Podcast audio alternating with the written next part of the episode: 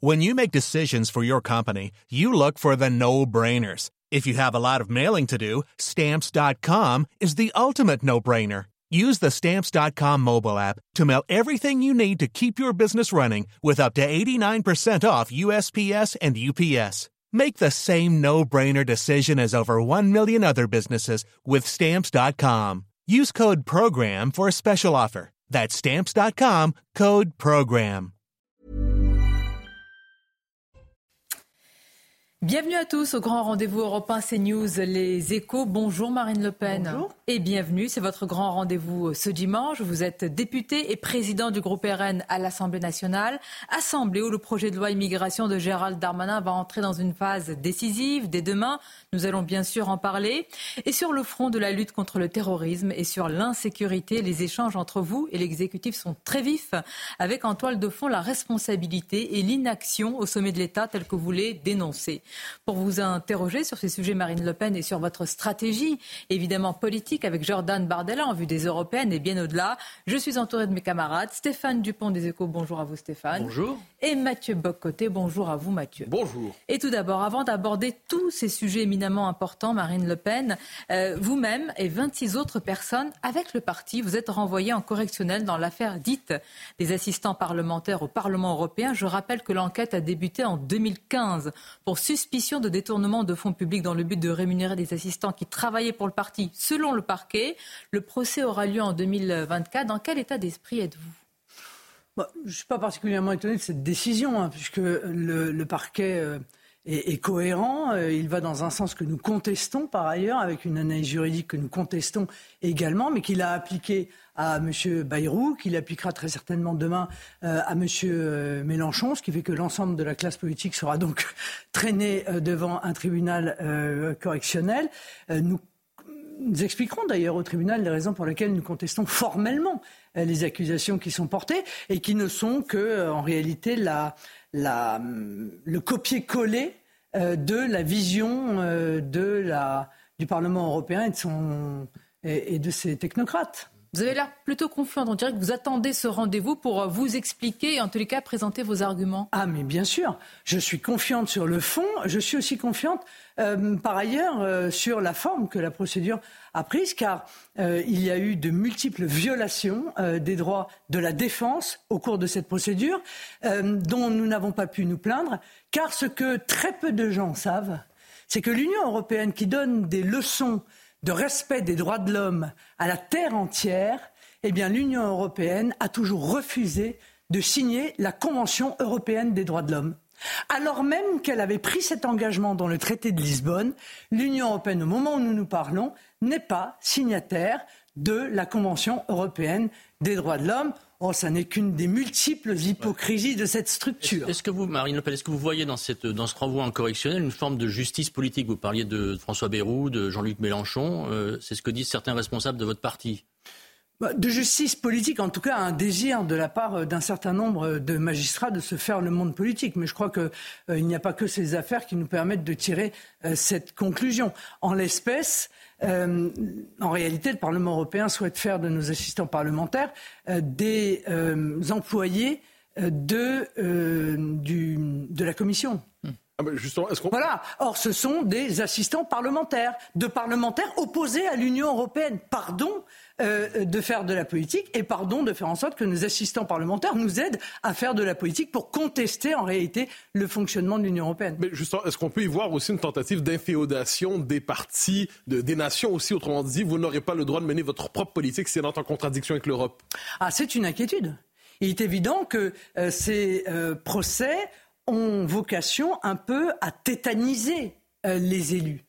Et, et, et l'absence de respect, d'ailleurs, euh, de toute règle dans le fonctionnement du Parlement européen, liée euh, à, à, à l'absence de signature de la Convention européenne des droits de l'homme, fait également partie de cette pression. Parce que euh, les élus, demain, se diront, ouh là là, euh, moi, j'ai pas envie de me mettre trop mal avec l'administration du Parlement européen. Je risque quand même un certain nombre de difficultés, donc euh, je préfère m'abstenir de défendre mon pays. Bon, eh bien, euh, nous, ils peuvent toujours nous faire ça, ils nous intimideront pas, et donc nous allons à ce procès avec euh, tranquillité. D'ailleurs, vous l'avez précisé, Marine Le Pen, encore une question à ce sujet. C'est le même procès qui est fait au Modem et à François Bayrou. Je rappelle que François Bayrou a été à la barre euh, pendant euh, cinq semaines pour un verdict attendu en début d'année prochaine. Donc j'imagine que vous considérez le procès du Modem un peu comme une répétition avant le vôtre. Ça dépend ce qui sera jugé. Bah, il faut euh, croire quand même qu'il y a une différence entre le Modem et nous, puisque nous, l'intégralité des assistants parlementaires a été renvoyée devant le tribunal correctionnel alors que dans la procédure de M. Bayrou, aucun des assistants parlementaires n'a été renvoyé devant le tribunal correctionnel. Ce qui pose quand même légèrement un problème. Parce que dans notre pays, normalement, euh, la justice devrait avancer de la même manière, selon euh, les mêmes principes et avec les mêmes conclusions, quelle que soit la personne qui est devant elle. Vous craignez une peine d'inéligibilité, ce, qui pourrait ce qui pourrait arriver? J'ai le sentiment que chacun pense qu'en réalité, c'est l'objectif. Mmh. On a, euh, comme tout le monde me pose la question, je me doute que chacun pense en réalité en son fort intérieur que l'objectif ce serait de tenter de m'empêcher d'être présente euh, à la future élection euh, présidentielle. Je ne peux pas imaginer que la justice se prête à cela. Vous ne pouvez vraiment pas l'imaginer? Je peux, si, je pourrais potentiellement l'imaginer, mais enfin, il faudrait quand même aller très très loin, puisqu'il faudrait que cette inéligibilité euh, soit euh, euh, exprimé, comment dire, avec exécution provisoire, mm. ce qui serait tout de même étonnant. Politiquement, Marine Le Pen, on l'a dit, c'est une semaine décisive pour le projet de loi immigration à l'Assemblée nationale. Le projet de loi de Gérald Darmanin pourrait pourrait être rejeté dès demain. On précise à nos téléspectateurs et auditeurs, les écologistes ont déposé une motion de rejet. Si cette motion est adoptée, le texte ne sera même pas débattu. Pour cela, il faut les voix de la NUPES, des LR et donc des députés RN. Ce matin dans le Parisien, Éric Ciotti laisse entendre qu'il pourrait, il pourrait voter la, motion de rejet. Avant de vous demander vos intentions à vous, qu'est-ce que vous pensez déjà de ce que pourraient faire les LR Mais je comprends pas bien. Moi. Bon, ne me demandez pas à moi, j'ai énormément de mal à comprendre comment fonctionnent les LR. Donc, ils déposent une motion de rejet et ils se posent la question de savoir s'ils vont voter la motion de rejet. Bah, à partir du moment où ils l'ont déposée, je suppose que c'est qu'ils souhaitent le rejet du texte. Donc, on pourrait s'attendre à ce que M. Sodi dise évidemment, on va voter la motion euh, de rejet puisque quand il y a deux motions euh, de rejet qui sont déposées, elles sont il y a un tirage au sort. Bon, bah, un coup c'est eux, un coup c'est les autres, mais euh, ça ne change pas euh, la volonté de rejeter le texte. Donc, je, suis un peu inquiète de voir que les LR ne sont même pas capables d'être d'accord avec eux-mêmes. Et vous, le serez-vous Et dans quel sens allez-vous Nous allons en discuter lors d'une réunion de groupe qui aura lieu demain avec l'ensemble de de mes députés et nous prendrons notre décision et nous le ferons savoir. La, veille du vote, vous n'êtes pas capable de nous dire aujourd'hui si vous, allez voter cette motion de rejet. C'est quand même une décision très importante. Il y a des arguments pour et il y a des arguments contre. Euh, l'argument contre, c'est que évidemment, euh, nous souhaitons débattre. parce que M. Darmanin dit tout et l'inverse de tout. Et à un moment donné, il va falloir qu'avec des contradicteurs, pas seulement lors des questions au gouvernement où il sait que personne ne peut lui répondre, avec des contradicteurs, il nous explique. Euh, sa position, parce que pour l'instant, elle n'est pas claire. Je veux dire, le Sénat supprime l'AME, merveilleux, fantastique, dit Gérald Darmanin. Ça me va très bien. Euh, la commission euh, à l'Assemblée nationale rétablit l'AME, merveilleux, fantastique. Bah, ça me va très bien. Alors qu'est-ce qu'il faire le compromis Non mais d'accord, mais il pense quoi au fond de lui? Il est pour ou il est contre l'AME? Et, et, on peut trouver dix exemples de ce type. Alors ça, c'est le compte. Le pour, c'est qu'il est tout à fait évident que nous sommes opposés frontalement à cette loi sur l'immigration, euh, euh, euh, qui en réalité crée une nouvelle filière d'immigration supplémentaire, alors que déjà l'on voit que nous sommes submergés par une immigration anarchique, et, donc le fait de, l'évacuer, pas totalement d'ailleurs, hein, parce que Bon, enfin, c'est un peu compliqué, mais on retombera en fait sur le texte du Sénat qui, n'est pas parfait, mais moins pire moins pire, même si, euh, euh, à nos yeux, il ne mérite pas d'être voté non plus. On va aller sur le fond, qui est très important évidemment de ce projet de loi sur ce sujet de, l'immigration, mais politiquement, ça voudrait dire, et c'est ce que dit d'ailleurs Gérald Darmanin, je vous oppose son argument, il dit que vous pourriez faire alliance pour cette motion de rejet avec Sandrine Rousseau, et que ce serait un peu l'alliance de la carpe et du lapin. Oui, c'est le même argument qui sort à chaque fois. Ils sortent cet argument avec les motions de censure. Euh, ça fait la vingtième fois qu'ils nous expliquent ça. Euh, ils ne comprennent pas, manifestement, le fonctionnement de la démocratie. Peut-être faut-il retourner euh, en cours de démocratie première année. On peut être opposé à un texte pour des raisons différentes. Il se trouve que nous sommes opposés à ce texte sur l'immigration pour des raisons exactement inverses de celles de la France insoumise. Voilà. Eux, ils, considèrent qu'il n'y a pas assez d'immigration, qu'il faut régulariser la terre entière. Euh, euh, nous, euh, vous savez ce que nous pensons de cela. Donc, on peut parfaitement être opposé à, un texte, surtout quand il est conçu sur un toxique en même temps. Hmm. pour des raisons radicalement différentes. Sur un texte aussi important que l'Assemblée nationale ne débatte pas, ça un texte aussi important. Il ne faut pas utiliser euh, euh, les arguments du gouvernement. Un sujet aussi important. Sur un sujet aussi important. Le sujet est important. le texte, en réalité, est, une, est, un petit texte euh, administratif. C'est ce que vous aviez dit au mois d'octobre, que vous seriez prêt à le voter? Vous pourriez le voter. Vous avez dit un petit texte qu'on bah pourrait oui, voter. Oui, s'il n'y avait pas, par ailleurs, la création d'une filière supplémentaire d'immigration et de régularisation de clandestins. ça, vous le saviez, Marine Le Pen, quand vous avez dit petit texte qu'on pourrait voter. Vous saviez qu'il y avait la régularisation. Oui, sauf que hein. le Sénat s'était engagé à supprimer l'article 3. La réalité, c'est qu'ils ne l'ont pas supprimé. Ils l'ont juste appelé article 4 bis. Donc, euh, Mais vous dites que le texte du Sénat est moins pire. Je reprends vos mots. Euh, représenterait-il néanmoins un progrès par rapport à la situation actuelle? Euh, non, à partir du moment où il continue à régulariser, si vous voulez, des clandestins, je pense que c'est un signal catastrophique. Voilà, c'est un signal catastrophique parce que en matière d'immigration aussi, euh, il y a euh, le signal que, que, l'on lance. Or, euh, si l'on dit aux clandestins qui sont sur notre territoire, si vous travaillez, vous pourrez être régularisé, alors, eh bien, d'autres clandestins viendront cherchant un emploi pour pouvoir être potentiellement régularisés. C'est donc un très mauvais signal. La réalité, c'est qu'il faut aujourd'hui une loi extrêmement ferme et même une loi constitutionnelle pour arrêter l'immigration dans notre pays, renvoyer les clandestins chez eux.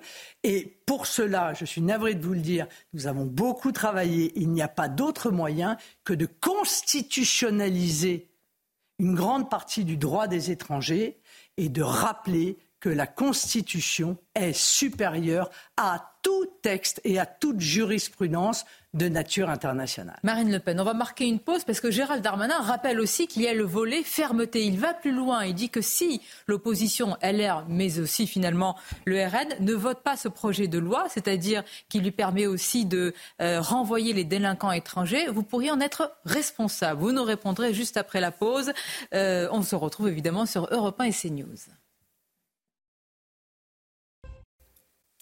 La suite en direct, bien sûr, du grand rendez-vous européen CNews Les Échos. Nous parlons du projet de loi immigration qui rentre dès demain dans une phase décisive. Tout pourrait même s'arrêter demain si la motion de rejet euh, du texte est euh, adoptée. Vous nous avez dit, Marine Le Pen, que vous allez en discuter, que vous voyez aussi, euh, vous pesez le pour et le contre sur l'opportunité d'un débat au Parlement. Mais évidemment, vous critiquez cette loi. Gérald Darmanin, lui, n'a de cesse de mettre en avant l'aspect de fermeté. Il dit qu'elle prévoit des facilités pour renvoyer des délinquants étrangers, 4000 par et est-ce que vous ne vous exposez pas vous-même, Marine Le Pen, à la critique qui est celle de dire vous dénoncez souvent l'action de l'exécutif, mais quand il faut voter des dispositions qui vont dans le sens de la fermeté, vous n'êtes pas au rendez-vous. Vous l'avez souvent entendu cela. Oui, d'accord, mais dans ces cas-là, si vous voulez, le problème, c'est qu'est-ce qu'ils veulent?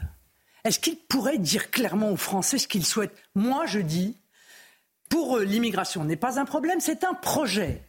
Et d'ailleurs, à chaque fois qu'ils mettent un texte en place, c'est en réalité pour se poser la question de savoir comment accueillir l'immigration. Comment mieux l'accueillir. Comment mettre en place les conditions, les infrastructures, le personnel pour accueillir l'immigration. Bon, et, donc, euh, euh, je ne pense absolument pas que cette loi est susceptible de régler le problème de l'immigration. Je pense qu'elle n'est pas susceptible de régler le problème des obligations de quitter le territoire français dont M. Darmanin, pour le coup, porte la responsabilité et qui ne sont que 7% à être exécutés. 7%, c'est dérisoire. Il faut quand même se le dire et ça s'est aggravé au fil des années. Quant aux propos de M. Darmanin, essayons de dire que ceux qui seraient sur le territoire qui serait resté sur le territoire et qu'il aurait pu éventuellement expulser si la loi était votée, c'est-à-dire très peu en réalité, hein, euh, commettait un acte criminel ou de délinquance, ceux qui n'auraient pas voté la loi sont responsables, mais ça veut donc dire que lui, il est responsable de tous ceux qui arrivaient avant 13 ans, ont commis des crimes et des délits sur le territoire depuis, depuis qu'il est, depuis qu'il est ministre car il aurait pu faire passer une loi exclusivement sur ce sujet. C'est une modification du CESEDA. C'est extrêmement simple, après tout, si vraiment euh, euh, il avait cela à cœur. Donc, ces utilisations euh, d'argumentation démontrent une chose, c'est que M. Darmanin est en réalité extrêmement fébrile. Et d'ailleurs, il a envoyé, alors là c'est la première fois de ma vie que je vois ça, j'avoue que je n'ai jamais vu ça dans ma carrière, il a envoyé à tous les députés un mail pour expliquer tous les cas où des étrangers arrivés avant 13 ans pourraient demain pouvoir être renvoyés. Il y en a deux pages et demie, dont des exemples d'ailleurs un peu problématiques, hein, parce qu'il euh, y a un qui est né en, 2002, en 2008, il, commet une conduite euh, euh, sous l'effet d'un produit alcoolique, ce qui pose quand même un problème. à 6 ans, c'est quand même assez rare. Mais à quoi tient sa fébrilité mais, mais il n'y a que cela. Il n'y a, que ce cas-là dans la loi. Mais s'il n'y a que ça, mais il n'y a pas de problème, Monsieur Darmanin. Euh, euh, on, va, on va vous la faire passer, cette modification du CESEDA. Moi, j'ai aucune difficulté. On va mettre ça pendant la semaine de l'Assemblée. En deux temps, trois mouvements, cette modification sera votée. Aucune difficulté. Vous êtes en train de dire que c'est l'arbre qui cache la forêt d'un projet, si je vous entends bien, euh, ce sont vos mots, immigrationniste. Mais évidemment.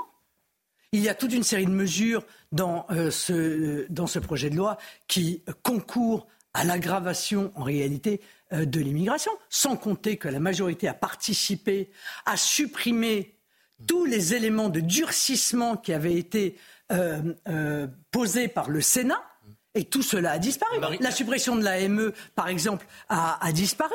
Donc on a la régularisation euh, des clandestins euh, qui travaillent, l'ouverture à une politique de quotas. Pardon, mais ça c'est mis en place dans des pays, vous, êtes bien placé pour le savoir. Vous avez utilisé une formule... qui veut de l'immigration. Vous avez euh, utilisé la formule « arrêter l'immigration ». Alors vous entendez peut-être cette petite musique dans l'espace public. Ce ne serait pas possible de l'arrêter. Au mieux pourrait-on la maîtriser parce que la pression démographique, parce que la pression économique ferait-elle que ce ne serait plus possible politiquement ou juridiquement aujourd'hui? D'arrêter l'immigration. Vous êtes en désaccord avec cela? Arrêter l'immigration, c'est quoi? C'est faire en sorte que l'on détermine un nombre euh, d'immigrés que la France peut accueillir chaque année. 10 000, 15 000. C'est-à-dire, ça ne veut pas dire en accueillir 10 000. Ça veut dire que c'est la différence entre ceux qui arrivent et ceux qui repartent. Le problème, c'est que dans notre pays, plus personne ne repart. Ni les déboutés du droit d'asile, ni les étudiants qui sont euh, pourtant venus apprendre pour pouvoir normalement contribuer à l'enrichissement et au développement de leur pays d'origine plus personne ne repart. Donc il faut drastiquement limiter, évidemment euh, le regroupement euh, euh, familial. Il faut évidemment revoir les conditions du droit d'asile dont on voit bien qu'il a été détourné de son objectif principal. Il faut arrêter l'immigration de, de, de travail d'ailleurs, parce qu'à partir du moment où nous avons sur notre territoire des étrangers qui sont deux fois plus au chômage que les Français en pourcentage. Et pourquoi aller en chercher encore d'autres? Donc c'est une maîtrise ferme de l'immigration, mais pas une immigration zéro. Ce non, mais l'immigration rejeté. Oui, enfin je le rejette. C'est une facilité de langage. mais la réalité, c'est qu'il n'y a jamais d'immigration Zéro. Bon, mais il y a toute une série de choses à revoir. Il faut supprimer le droit du sol. Il faut supprimer l'acquisition automatique de la nationalité par mariage. On peut très bien. Je, le dis aux gens. Euh, supprimer le droit du sol, ça ne veut pas dire interdire à des gens de potentiellement devenir français. Il existe toujours la possibilité d'être naturalisé. Le fait d'être né sur le territoire peut être un élément d'ailleurs positif dans votre dossier de demande de naturalisation, mais ça n'est pas automatique ou quasi automatique. Dans, le projet de loi Darmanin, il n'y a rien qui va dans le bon sens selon vous. Il n'y a pas de mesures, il n'y a pas de progrès, il n'y a rien qui. Si, il y a quelques mesures qui vont plutôt euh, euh, dans, dans, le bon sens, mais qui pourraient très bien être inclus dans une loi votée très rapidement, la suppression de la restriction euh, d'expulsion d'un certain nombre de personnes qui menacent l'ordre public. Il y a la suppression d'un certain nombre de catégories d'étrangers qui ne peuvent pas faire l'objet d'OQTF. On peut il y a quelques mesures qui sont bien. C'est pour ça que je disais que s'il n'y avait pas eu les mesures immigrationnistes, on aurait pu le voter. Mais ça va finir en 49-3. Il faudrait qu'ils puissent en avoir un encore à leur disposition. Le Conseil constitutionnel est saisi du problème. Bien. Marine Le Pen, euh, vendredi à, Valenton, dans le Val-de-Marne, un adolescent de 17 ans a été poignardé à mort pour, euh, pour un survêtement qu'il souhaitait vendre. Un mineur a été depuis placé en garde à vue. C'est mort, poignardé au couteau. Est-ce que pris isolément ou dans un continuum Ce sont pour vous des faits divers ou des faits de société? Non, c'est un fait de société. C'est incontestable. Que dit-il alors Il dit l'ensauvagement de notre société.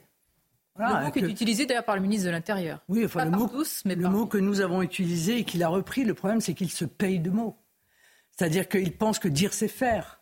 Et il pense qu'en posant un constat qui est un constat réel, euh, eh bien le problème va se régler de lui-même. Or, il ne se réglera pas de lui-même parce que rien n'est sérieusement fait pour le régler. Nous avons fait un certain nombre de propositions.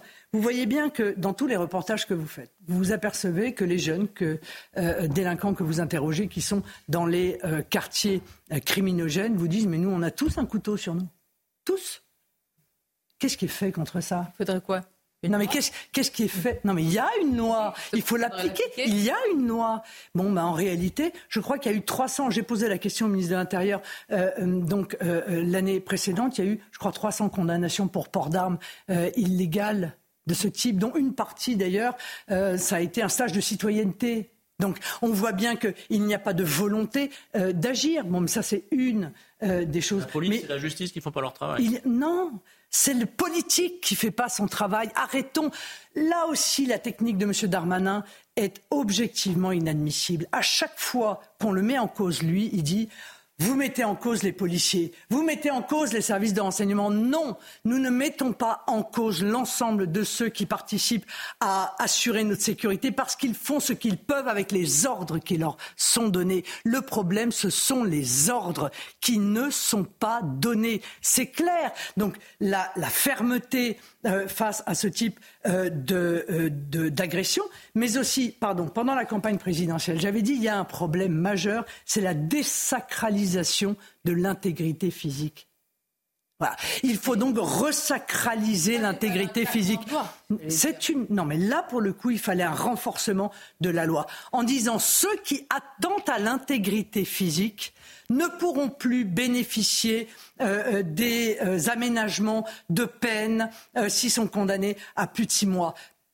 Ça, c'est un moyen, encore une fois, pour lancer le signal. Nous n'admettrons plus que pour un oui ou pour un non, parfois de manière parfaitement gratuite, vous, vous attaquiez à l'intégrité physique de quelqu'un, vous le blessiez et de plus en plus souvent, hélas, vous le tuez. Alors, depuis l'affaire, depuis l'agression de Crépol, un terme est revenu dans le débat public, le terme de racisme anti-blanc. Certains le dénoncent, d'autres disent que ce terme ne réfère à aucune réalité. Est-ce que la question du racisme anti-blanc est une vraie question en France aujourd'hui? Bien sûr, mais c'est une question depuis des années que nous avons cherché à. Mais le, terme ne vous choque pas? mais enfin, le racisme, c'est le racisme. Ce serait quand même absolument insensé d'admettre que euh, le racisme à l'égard de nos compatriotes de peau noire serait du racisme, le racisme à l'égard de nos compatriotes de peau blanche ne serait pas du racisme. Bon, c'est en tout cas ce que pense Mme Abdul Malak, la ministre de la Culture, puisqu'elle entend mettre en place une politique de discrimination positive pour euh, euh, accorder des postes à la tête d'instituts culturels. Et le choix serait fait, notamment, dit-elle, notamment en raison de la couleur de la peau.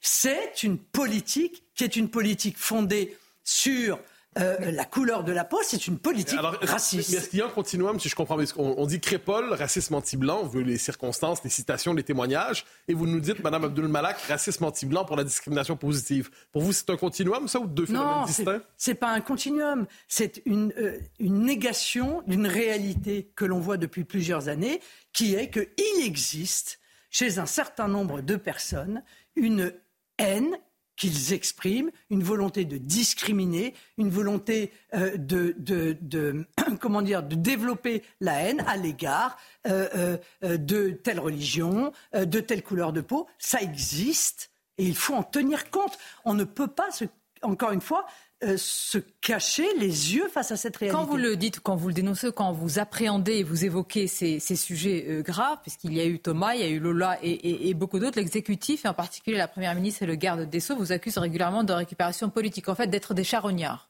Des charognards qui attendaient justement attendre, en tous les cas, de voir dans ces faits-là quelque chose qui, correspond à votre grille idéologique. Que répondez-vous? C'est une accusation qui est grave. Oui, mais bien, entendu, mais ils utilisent cette accusation pour ne pas répondre sur le fond. Regardez les questions au gouvernement, regardez-les depuis six mois, regardez-les quand il s'agit d'insécurité. À chaque fois que l'on pose une question, aussi polie soit-elle, aussi raisonnable soit-elle, nous sommes confrontés à un torrent d'injures de la part de Mme Borne, de M. Darmanin, de M. Dupont-Moretti. Et pendant qu'ils nous injurient pendant deux minutes, ils ne sont pas obligés de se justifier. Moi, je ne comprends pas ce comportement. Je veux dire, moi j'attendais, j'attends d'un responsable politique que face à une situation telle que celle-là, ils viennent et ils disent, et ils disent, Madame, vous avez raison. Hum. Ce qui se passe est catastrophique. Euh, euh, euh, nous y apportons une attention toute particulière. Euh, nous souhaitons mettre en place euh, les conditions. Euh, quand vous prenez la parole, vous dénoncez leur, leur inaction, c'est leur incapacité, leur incurie. Mais oui. Ils vont pas vous dire bah, merci, on vous mais non, mais, vous avez Mais bien sûr qu'ils n'agissent pas. Et, et, nous sommes là dans l'opposition pour leur dire. Nous sommes là pour leur dire. Nous pensons que vous ne faites pas le nécessaire. Et j'en suis absolument convaincu qu'ils ne font pas le nécessaire. Vous, ce n'est pas une exploitation politique de, ces, de ces, ce que vous appelez ces faits de société. Mais c'est quoi la politique pour vous? Qu'est-ce que c'est pour vous que la politique, si ce n'est prendre les problèmes que vivent les gens au quotidien et leur apporter des réponses? C'est quoi pour vous la politique? C'est un truc où on boit le thé dans un salon avec des technocrates qui sortent de l'ENA? C'est quoi exactement pour vous? C'est ça la politique euh, pour euh, Elisabeth Borne? Mais évidemment que c'est ça la politique euh, pour Elisabeth Borne. La preuve, elle ne se rend même pas compte qu'il y a une réalité de l'insécurité dans notre pays. Sentiment, sentiment de la violence. Elle parle encore de sentiment d'insécurité, comme Lionel Jospin en son temps. Elle ne connaît pas son propre pays de ce point de vue, selon vous? Mais elle ne connaît pas. Ou alors, je veux vous dire, ou alors, ils ont tellement peur d'accepter qu'ils ont une responsabilité dans cette situation, que le mieux c'est de nier la situation. Tant qu'ils nient la situation, ils ne sont pas obligés de dire bon ben la situation est catastrophique, nous en sommes en partie responsables parce que à ce moment-là, dans responsable politique, il faut retirer responsable si plus personne n'a jamais de responsabilité. Et nous sommes donc obligés d'agir. Voilà. La réalité, c'est qu'en niant les faits, en niant le fait de société, ils cherchent en réalité à se protéger et à nier leur propre responsabilité et leur propre inaction. Une courte pause et on se retrouve avec vous, Marine Le Pen, invitée ce dimanche. Grand rendez-vous Europe 1, CNews, Les Échos. Merci d'être avec nous. Le grand rendez-vous européen CNews, les échos. Dans quelques instants, nous allons évoquer euh, le rendez-vous euh, d'Emmanuel Macron euh, en janvier 2024 pour, dit-il, tenir l'unité du pays. Marine Le Pen en évoquera également ce sondage où près d'un tiers, plus d'un tiers des Français disent adhérer aux idées du RN. Et pour beaucoup de Français, le RN n'est plus du tout un, danger. En tout cas, ils ne le voient pas ainsi si vous arriviez au pouvoir. Mais tout d'abord, cette information qui nous arrive à l'instant, je je précise que c'est une information euh, euh, de l'Obs. Dans l'affaire euh, dite David Rachin, le parquet de Draguignan ouvre donc une enquête préliminaire sur la gestion de, Fréjus et de David Rachlin. Comment vous réagissez à cela, sachant qu'il y avait eu un livre intitulé Les rapaces sur une enquête au cœur d'un système, disait la journaliste politico-financier nommée Rachlin C'est assez classique que le parquet ouvre une enquête sur savoir si ce qui est indiqué dans ce livre est vrai euh, ou non. Euh, je, trouve ça, pour le coup, assez naturel. Vous n'y voyez pas euh, autre chose, une fragilisation de, David Rachlin ah, aujourd'hui? Non, ça lui permettra de se défendre précisément, puisqu'il l'a fait en, poursuivant, en, en, déposant une plainte en diffamation contre l'auteur du livre, mais il pourra ainsi se défendre des accusations euh, qui sont portés contre lui. La gestion est exemplaire, selon vous? Mais j'en sais strictement rien, cher monsieur. Euh, pardon, je vis pas à Fréjus, euh, je travaille pas à la mairie, j'en sais strictement rien. Ce que je sais, c'est qu'il a été réélu au premier tour par ses administrés lors des dernières municipales. Il peut être un maire, comment dire, admiré, reconnu et avoir une gestion Madame, qui tout, soit pas à la, Madame, tout, peut absolument arriver. Encore une fois, je, suis dans l'incapacité de vous apporter la moindre réponse sur ce sujet, euh, n'ayant que des rapports très lointains avec la gestion de Fréjus, compte tenu de ma position. Marine Le Pen, le président de la République a annoncé un rendez-vous avec la nation en janvier 2024 pour, dit-il, tenir l'unité du pays, redonner goût en l'avenir. Alors, sans donner plus de détails sur, sur la forme, en ces temps troubles au Proche-Orient et après tout ce qu'on a évoqué, là, un continuum euh, d'insécurité, est-ce que sa parole est, est audible, attendue, bienvenue? Peut-être nommer Jordan Bardella Premier ministre euh, bah, pour redonner de l'espoir au pays. Euh, il a tellement. Vous, vous, balayez la réponse. Est-ce que sous euh, Emmanuel Macron est encore président pour ah, quelques années? Non, mais je comprends. Mais, est-ce qu'il est encore possible, selon vous, autrement que sous votre administration, votre présidence éventuellement un jour, est-ce qu'il est possible de redonner vigueur à ce pays dans les circonstances actuelles? Non, je ne le crois pas. Non, je ne le crois pas.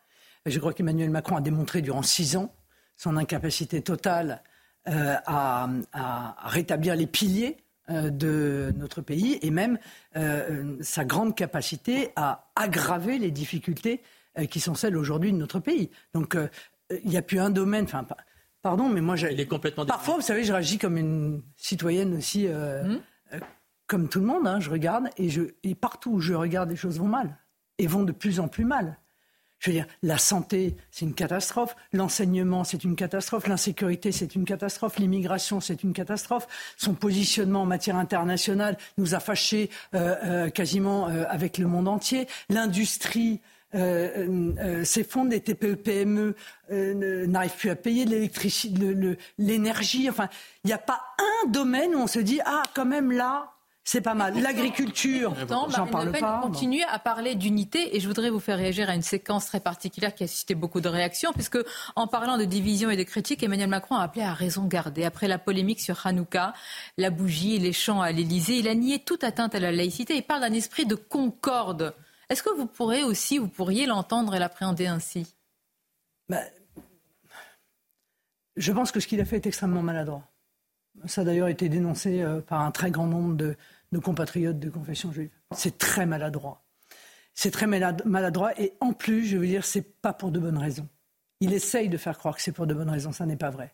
La seule raison qui l'a poussé à, commettre, quoi qu'on en dise, cette violation de la laïcité, c'est pas une catastrophe, hein, elle est attaquée de bien d'autres manières et bien plus en danger, euh, mise en danger euh, euh, que cette, l'allumage de cette bougie de Hanouka à, à l'Élysée. Mais en réalité, il l'a fait pour faire oublier qu'il a refusé de venir marcher contre l'antisémitisme dans la marche républicaine qui a, euh, euh, qui a eu lieu et qui a réuni l'ensemble euh, de ceux qui sont très inquiets de la montée des actes antisémites dans notre pays. Voilà. C'est temps de se rattraper par rapport. Mais bien, mais enfin, c'est une évidence pour tout le monde. Voilà. Et c'est une donc c'est une c'est une mauvaise raison. Et, c'est une mauvaise manière qu'il fait à nos compatriotes de confession juive, évidemment, parce qu'il va nourrir tous les antisémites euh, qui vont dire ah bah vous voyez ils ont un, euh, un traitement particulier etc. Donc c'est une opération qui est vraiment néfaste et toxique du début jusqu'à la fin euh, et qui en plus n'a été mise en œuvre que pour tenter, encore une fois, de faire oublier une euh, faute politique lourde de la part d'Emmanuel Macron. La laïcité Marine Le Pen, puisque l'IFOP a fait paraître une enquête auprès des Français musulmans sur les questions de religion et de laïcité. L'étude a dévoilé l'impopularité du modèle français de la laïcité auprès de cette grande partie de la population. Cette hostilité est particulièrement prégnante, je vais euh, la citer, autour de l'école. 83% des Français musulmans plébiscitent l'idée de menu confessionnel à la cantine. Au registre vestimentaire, 72% d'entre eux désapprouvent l'interdiction des tenues traditionnelles islamiques comme la baya.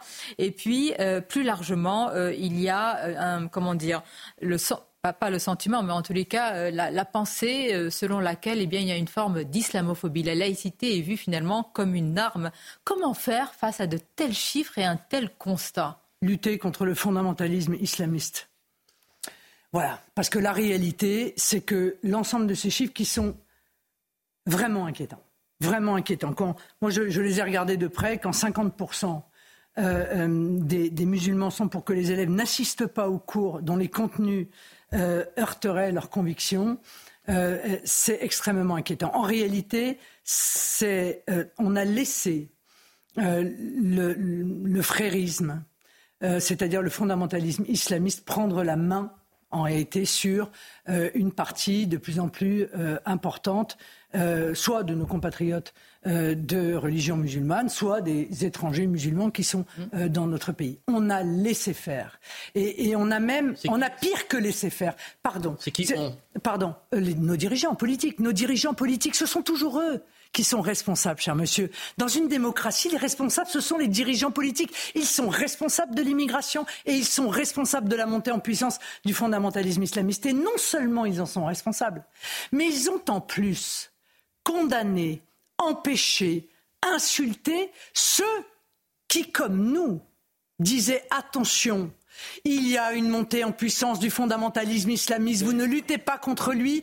Et par la force, par la pression, par le nombre, ils réussiront en réalité à imposer leur loi. Aujourd'hui, selon la DGSI, il y a 150 quartiers qui sont entre les mains des fondamentalistes islamistes. Mais je reprends, votre terme, fondamentaliste islamiste. Est-ce que, selon ces chiffres, selon vous, la majorité des musulmans de France sont désormais sous l'emprise du fondamentalisme islamiste? En tout cas, ils sont euh, euh, euh, convaincus que la, voie est celle-là. Et, en réalité. Le contrôle de l'islam de France Pardon? L'islamisme a pris le contrôle de l'islam en France? Ah ben, il est en voie de le faire, oui. Oui, il est en voie de le faire. C'est une, une, évidence. Mais on n'a rien fait pour empêcher ça. après après l'attentat contre Samuel Paty, on nous avait fait plein de promesses. On allait euh, réduire les associations euh, qui euh, portent une, une pensée fondamentaliste islamiste. On l'a pas fait. on allait fermer les mosquées. on l'a pas fait. On a fait une pauvre, un pauvre texte sur la laïcité que certains d'ailleurs, que certaines organisations ont refusé de signer. Et sanction de ce refus de signer, rien. Voilà. Donc on ne fait rien. Je crois que c'est un danger majeur. Car le fondamentalisme islamiste est une idéologie totalitaire. Il faut donc la traiter comme une idéologie totalitaire. Et il faut pour elle une législation que nous avons d'ailleurs rédigée, qui est le projet de la proposition de loi que nous avons euh, euh, rédigée pour lutter contre les idéologies islamistes et qui permet de s'attaquer à cette idéologie dans l'ensemble des secteurs de notre société. Marine Le Pen, il y a ça et il y a par exemple ce que dit, euh, il l'a dit sur CNews, Philippe de Villiers. Il a assuré au sujet des élèves français musulmans, je voulais vous le soumettre, euh, ces, élèves qui jugent la laïcité discriminatoire, il dit, si on veut qu'ils nous ressemblent, dit-il, ce ne sera pas dans l'hédonisme, le nihilisme, la laïcité du vide, ce sera dans l'exaltation de notre patrimoine vital. Est-ce qu'il a raison aussi sur, cet aspect un peu plus immatériel, finalement plus culturel? Est-ce qu'il faut combattre aussi euh, et se battre dans ce domaine-là? Ce qui est sûr, c'est qu'on euh, on a tout fait à l'envers et on s'est donné tous les moyens d'échouer. On s'est donné les moyens d'échouer par le nombre, parce qu'on a accueilli tellement de gens qu'on ne peut pas mettre en place une politique d'assimilation. L'assimilation, c'est une démarche personnelle je souhaite, moi, personnellement, m'assimiler à un pays. On n'assimile pas un peuple. Donc plus il y a de gens, plus on rend l'assimilation euh, extrêmement compliquée.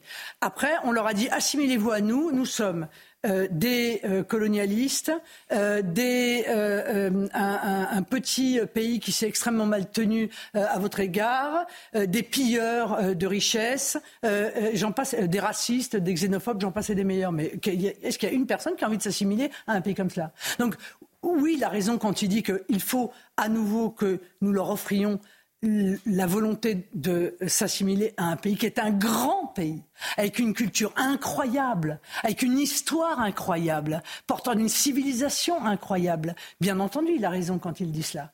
Mais là encore, pardon? Vous ne semblez pas y croire du tout. Mais si, j'y crois. Bien sûr que j'y crois. J'y crois tellement que je vais vous dire, j'ai défendu pendant très longtemps et je continue à défendre la priorité nationale. Pourquoi? Parce que je pense que les Français doivent être mieux traités chez eux en termes d'accès au HLM, en termes d'accès à l'emploi, que ceux qui s'invitent dans notre pays ou que, nous invitons d'ailleurs dans notre pays. Mais ça permet aussi de rendre un contenu à la nationalité française pour ceux qui ont acquis cette nationalité française. Vous voyez, être français, ça n'est pas pareil que de ne pas être français. Aujourd'hui, ils ne voient pas la différence entre les deux. Quelle est la différence entre être français et ne pas l'être? Parfois même quand on ne l'est pas, on est mieux traité et même souvent, et de plus en plus, que lorsque on est français. Encore une question, Marine Le Pen, avant de marquer une pause et d'en venir euh, au Rassemblement national des sondages. Pour autant, c'est important de le dire, vous avez une différence majeure avec Éric Zemmour. Vous n'employez pas euh, le concept, l'expression, peu importe, de guerre, de civilisation. Hein. Vous ne voulez pas. D'abord, peut-être que vous n'y croyez ben, pas. Crois pas. Vous n'y croyez pas. Mais vous pensez, ce que j'ai lu, que c'est dangereux. Mais bien entendu, c'est dangereux.